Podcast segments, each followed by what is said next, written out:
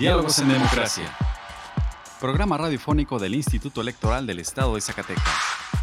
Juntos, conozcamos más acerca de la cultura democrática en nuestro estado. Escúchanos todos los miércoles a partir de las 4.30 de la tarde por la frecuencia del 97.9 de FM del Sistema Zacatecano de Radio y Televisión. Diálogos en Democracia. Esto es Diálogos en Democracia. La pluralidad como lenguaje único donde todas las voces sean escuchadas. Diálogos en Democracia. Programa radiofónico del Instituto Electoral del Estado de Zacatecas. Un acercamiento a la diversidad de ideas y pensamientos. Comenzamos. Diálogos en Democracia. Muy buenas tardes, les saluda Carolina López dándoles la bienvenida a Diálogos en Democracia, programa radiofónico del Instituto Electoral del Estado de Zacatecas. Agradecemos su compañía a una emisión más hoy, miércoles 11 de enero. En el programa de hoy tendremos una entrevista con el consejero electoral Arturo Sosa Carlos, quien nos hablará del proceso que llevan las organizaciones sociales que buscan constituirse como partidos políticos locales. En nuestra sección de Cultura Cívica hablaremos de la promulgación de la Ley Electoral de 1917, además de las últimas noticias en materia electoral. Vamos ahora a nuestra primera sección de efemérides.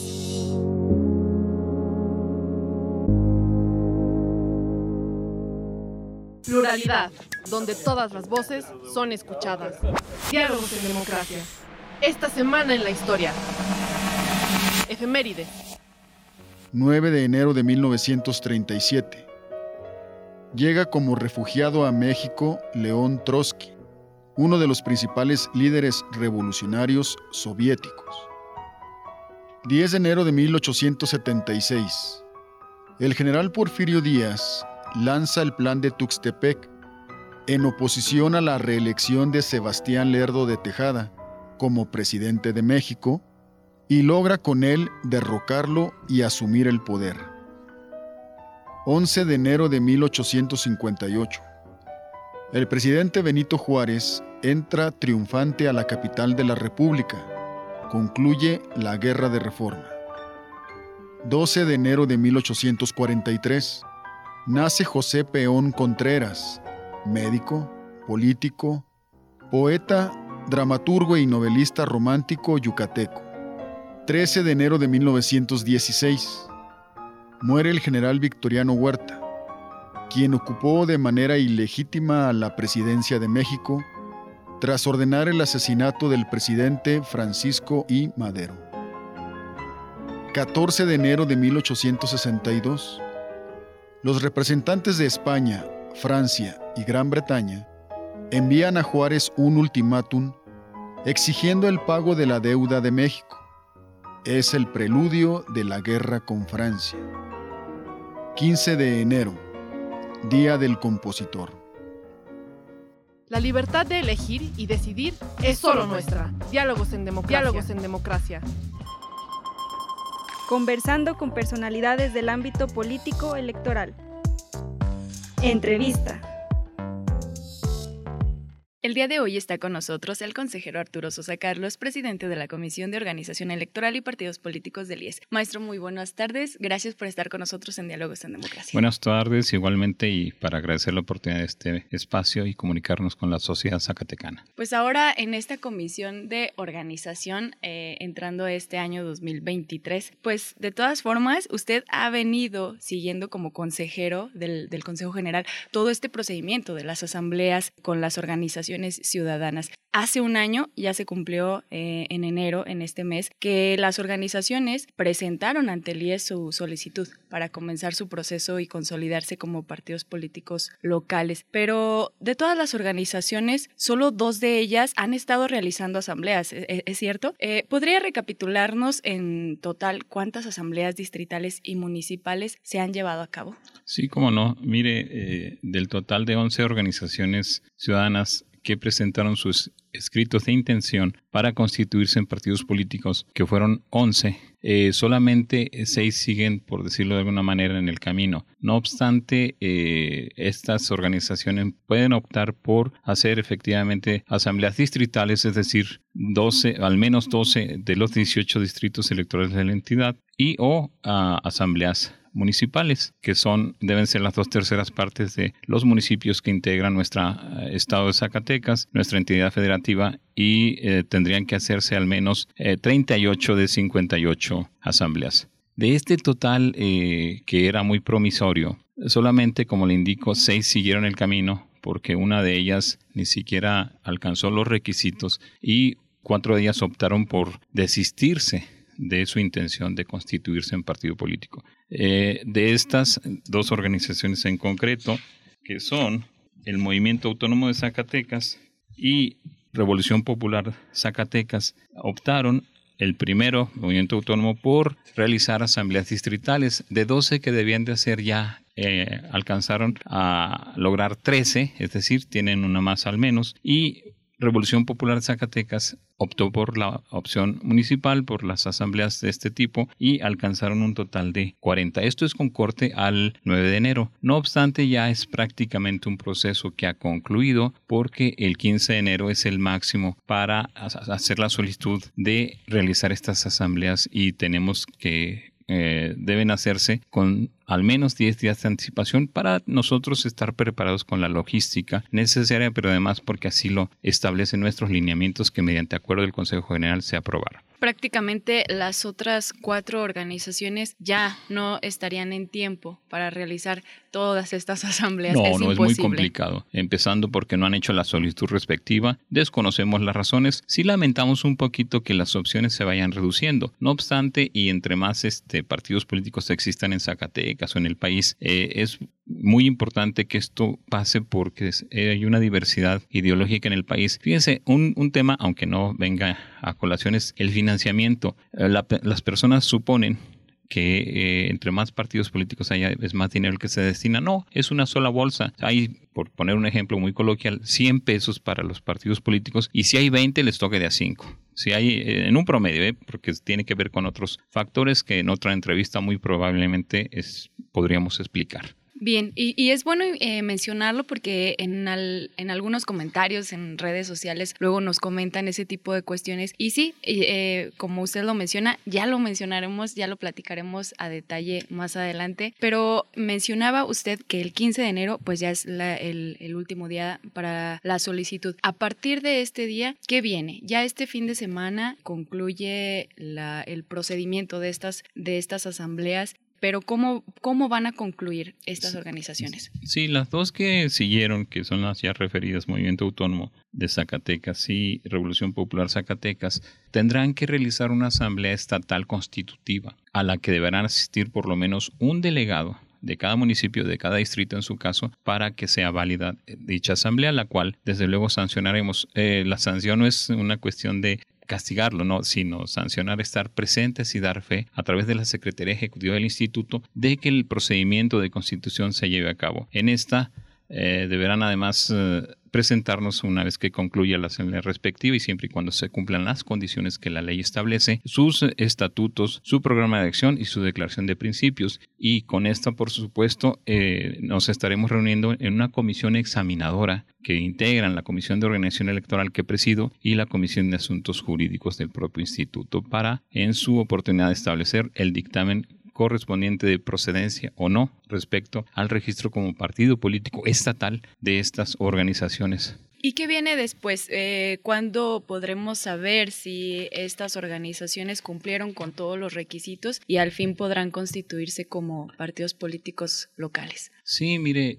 de darse la como casi es un hecho, eh, procedencia de estos partidos políticos. Lo repito, nos reunimos en una comisión que examinamos si los afiliados son los eh, que ellos nos refirieron, si las delegaciones fueron debidamente aprobadas en sus asambleas distritales y municipales y si en la asamblea estatal constitutiva efectivamente se realizaron conforme a lo que la normatividad exige. Una vez que esto ocurre, nosotros elevamos ese dictamen de procedencia al Consejo General para que éste determine en su oportunidad y acuerde por supuesto, que existen nuevos partidos políticos estatales. Es en el transcurso entre mayo y junio cuando estaremos eh, concluyendo este proceso para que tengan precisamente la oportunidad, con un año al menos de anticipación a la jornada electoral del año 2024, de presentarse como opción política para los ciudadanos zacatecanos, junto con los partidos políticos eh, nacionales que ya existen, con dos partidos políticos locales y la eh, posibilidad también de que Fuerza por México se integre, porque hay una sentencia que así lo estableció por el Tribunal Electoral del Estado de Zacatecas, el Tribunal de Justicia Electoral, y eh, que sean estas dos opciones, una más de las posibilidades para que los ciudadanos zacatecanos elijan a sus autoridades, diputados, regidores y presidentes municipales y síndicos, por supuesto. Así es, pues justamente concluye y podremos saber estos resultados unos meses antes de comenzar ya oficialmente el proceso electoral 2023-2024. ¿Algo más que desea agregar, consejero? Sí, eh, además del dictamen que la comisión examinadora deberá emitir, también estaremos pendientes a que los procesos de fiscalización de los recursos que se emplearon por parte de las organizaciones políticas, eh, ya que en el futuro esperemos se denominen partidos políticos estatales, estos dos movimientos autónomo y Revolución Popular Zacatecas, hayan cumplido con esa encomienda y con ese requisito que por ah, normativa constitucional se exige para que los eh, ciudadanos sepan que los recursos eh, son de procedencia lícita fundamentalmente. Ellos ahorita no tienen un financiamiento público, es decir, no están eh, erogando gasto de los recursos de los ciudadanos vía impuestos y hasta en tanto se constituyan como partidos políticos, entonces um, obtendrán ese financiamiento, que no es la gran cosa. Eh, la verdad es que en su carácter de nuevos partidos políticos sí están mucho más limitados que los que ya tienen una trayectoria y por supuesto por lo menos una elección previa en la que participaron y conservaron su registro. Muy bien. Bueno, pues estaremos al pendiente y le daremos seguimiento a, este tema de la constitución de nuevos partidos políticos locales. Consejero Arturo Sosa Carlos, presidente de la Comisión de Organización Electoral y Partidos Políticos del Instituto Electoral del Estado de Zacatecas, agradecemos que haya estado con nosotros en Diálogos en Democracia. Éxito en esta nueva encomienda en esta comisión. Muchas gracias. Eh, al contrario, la gratitud es de aquí para allá la posibilidad de comunicarnos con la ciudadanía siempre es importante y por supuesto fundamental para esta comunicación entre el instituto y Zacatecas. Representando el libre derecho a la elección. Diálogos en democracia. ¿Te interesa conocer más sobre las elecciones? Tú puedes solicitar la información que el Instituto Electoral del Estado de Zacatecas posee, obtiene, genera, adquiere o transforma. Consúltala en la página del IES. Puedes solicitarla también en el correo transparencia.ies.org.mx o a través de la Plataforma Nacional de Transparencia. Si tienes alguna duda, comunícate al teléfono 492-92-20606, extensión 650. El acceso a la información pública es gratuito y es tu derecho. Ejércelo. Nuestra elección en la diversidad de, en la diversidad de pensamiento. Diálogos, en, democracia. Escuchemos ahora una cápsula sobre la promulgación de la Ley Electoral de 1917 en voz de nuestra compañera Virginia Perusquía. Educación en democracia. Cultura cívica. Cultura cívica. El sistema electoral mexicano actual y todo el compendio normativo relacionado con la justicia electoral no se podrían entender sin el movimiento revolucionario de 1910 y el proceso de la reconfiguración del Estado mexicano que siguió a la lucha armada, que en sus inicios enarboló la frase célebre sufragio efectivo, no reelección, de Francisco y Madero. Un primer paso en el ejercicio de la positivización normativa en materia electoral fue la expedición de la ley de 1911, a partir del mencionado impulso revolucionario de 1910 este movimiento armado contó con el respaldo teórico de obras fundamentales como la Sucesión Presidencial de Madero, en la cual se contemplan de manera central los tópicos de la democracia representativa, el sufragio libre y directo a través de elecciones libres, así como la organización ciudadana y los derechos de participación mediante partidos políticos. Este binomio político liberal, democracia, partidos políticos, encuentra un referente importante en nuestro país en la lucha maderista por la democratización, lo cual tuvo como colofón el sufragio libre, así como los derechos de participación política y sus garantías de libre ejercicio. La lucha por los derechos políticos de los mexicanos no hubiera dado los mejores resultados sin el correspondiente asidero legal, ya que este último tuvo un peso específico determinante para consolidar las garantías de protección y generar las condiciones de realización concreta, evitando así que algunas de las principales aspiraciones de los precursores de la revolución quedaran tan solo en el tintero o en los manifiestos. Es así que, en la ley electoral de 1911, así como la de 1917, se marcaron especificidades importantes para la época, constituyéndose en pilares fundamentales para la configuración de un sistema electoral mínimamente democrático, lo que ayudaría a atemperar el caudillismo característico de la época y los recurrentes fraudes, nulidades o simulaciones electorales. Empero, de la redacción legal a la concreción de los supuestos normativos en los hechos, hay un considerable trecho. Si bien la ley electoral buscaba dar certezas al pretendido sistema democrático mexicano mediante una serie de premisas como las establecidas en el capítulo 2 de la referida ley, de los instaladores, casillas electorales y manera de emitir el voto. Fácticamente, la organización de las elecciones recayó en el caudillismo posrevolucionario, por lo que la justicia electoral siguió siendo operada por los presidentes municipales, los gobernadores o los grupos de poder en las cámaras, que en esa época estaban cargados hacia caudillos como Álvaro Obregón y Plutarco Elías Calles. Más allá del problema del caudillismo y la figura del hombre fuerte en México postrevolucionario, los esfuerzos normativos tras el diseño y promulgación de la ley electoral de 1917 representan triunfos históricos dentro de la búsqueda por lograr la realidad democrática en nuestro país. Construir instituciones sólidas a partir de anclajes legislativos como leyes de avanzada nunca ha sido sencillo, pues expanden o visibilizan derechos que no se tenían presentes o que no gozaban de mucho arraigo en la moralidad social o en el estatus político de la época. Pero ello no quita su carácter de faros, al menos dentro del horizonte democrático. 6 de febrero de 1917, a 106 años de la promulgación de la ley electoral. Pluralidad, donde todas las voces son escuchadas. Diálogos en democracia. Si te interesa conocer más información al respecto, te invitamos a encontrar más cápsulas interesantes en nuestro canal en Spotify. Encuéntranos como Radio IES. Y si te interesa que hablemos de un tema en especial, envíanos un correo a dialogos.ies.gmail.com o escríbenos vía inbox. También te invitamos a seguir nuestras redes sociales. Nos encuentras en Facebook como Instituto Electoral del Estado de Zacatecas, en Instagram y en Twitter como ISCS y en YouTube como ISTV. Escuchemos ahora las breves electorales las últimas noticias en la materia. Breves electorales. El pasado sábado 7 de enero se certificaron dos asambleas distritales convocadas por la organización Movimiento Autónomo Zacatecas, una en el municipio de Francisco R. Murquía y la otra en el municipio de Valparaíso. El consejero presidente del Instituto Electoral del Estado de Zacatecas, Juan Manuel Frausto Ruedas, acudió a la reunión con las representaciones de las instituciones involucradas en las actividades del doceavo Parlamento de las Niñas y Niños de México en las instalaciones del INE Zacatecas.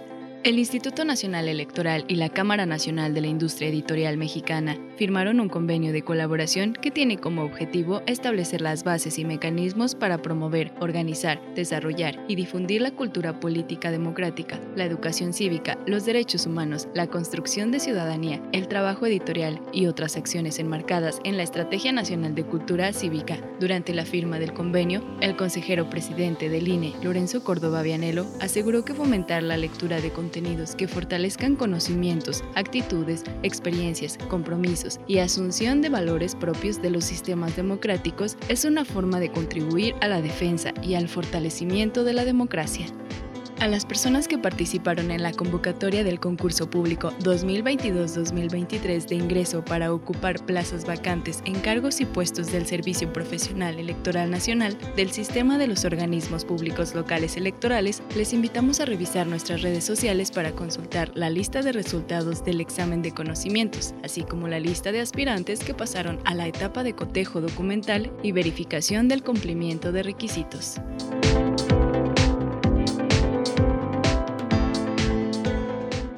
La libertad de elegir y decidir es solo nuestra. Diálogos en democracia. Diálogos en democracia. Los temas de interés en la materia político-electoral.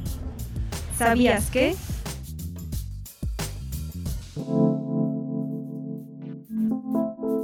Este viernes 6 de enero, en sesión extraordinaria de la Comisión Temporal de Seguimiento de los Procesos Electorales Locales de 2023, fue aprobada la documentación electoral, materiales didácticos y de apoyo para la capacitación electoral, tanto para el territorio nacional como para el voto de las y los mexicanos en el extranjero, para las elecciones de gubernatura en Coahuila y Estado de México y la extraordinaria de senaduría en Tamaulipas.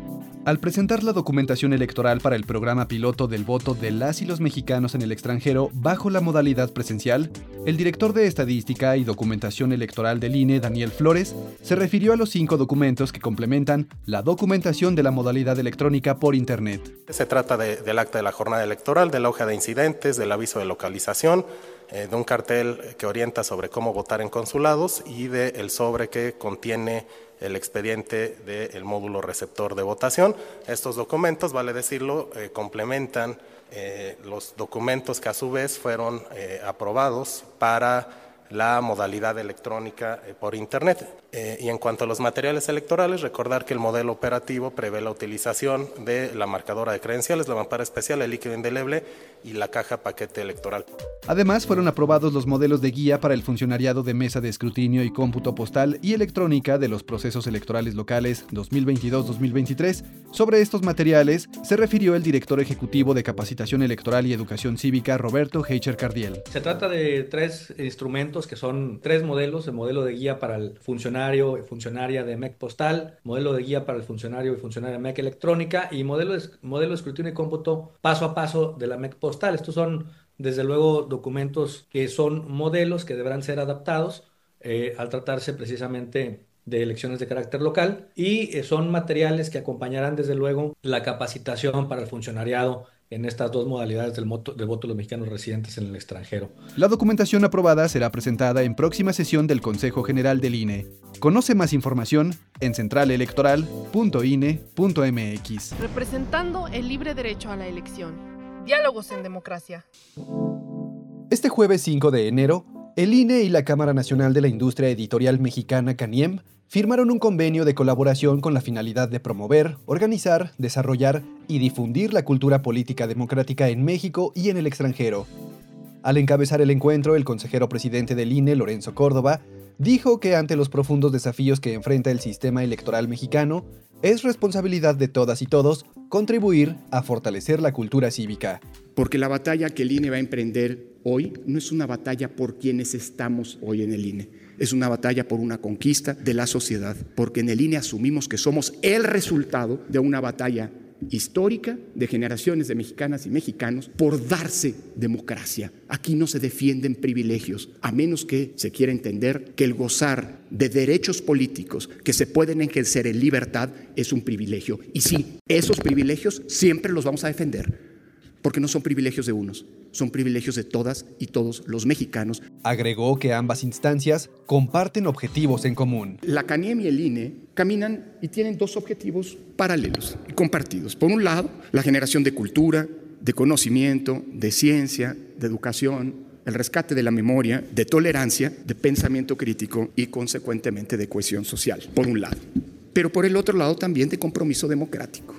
Por su parte, el presidente de la Cámara Nacional de la Industria Editorial Mexicana, Hugo Andrea Setzer, dijo que la CANIEM impulsa el ideal de una sociedad crítica e informada, pues señaló que una sociedad que lee es participativa y democrática. CANIEM impulsa día con día el ideal de un país de lectores y lectoras, de una sociedad crítica, informada, con pleno acceso a la cultura y a la educación. Una sociedad que lee es una sociedad viva, participante, democrática. Nos interesa construir a la consolidación de una convivencia social basada en los principios del respeto y la tolerancia, que celebre la inclusión, la diversidad y la participación ciudadana.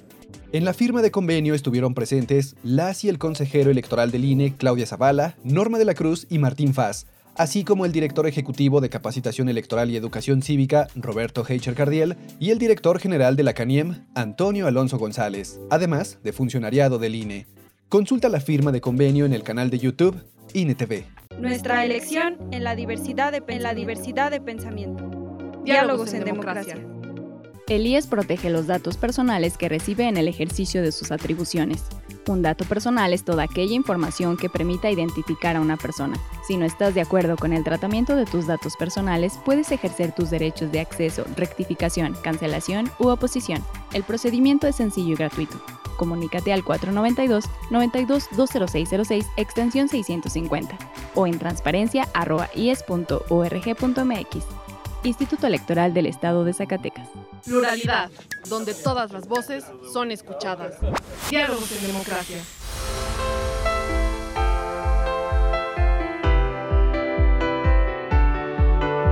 Estimados radioescuchas, hemos llegado al final de esta emisión. Agradecemos su compañía en esta tarde y esperamos nos vuelvan a escuchar el próximo miércoles en punto de las 4.30 de la tarde. Agradecemos a Radio Zacatecas el apoyo para la difusión de este programa. También agradecemos el apoyo y el acompañamiento de Antonio Castro, Horacio Rodríguez y Virginia Perusquía. Se despide de ustedes Carolina López Frausto. Que tengan una excelente tarde.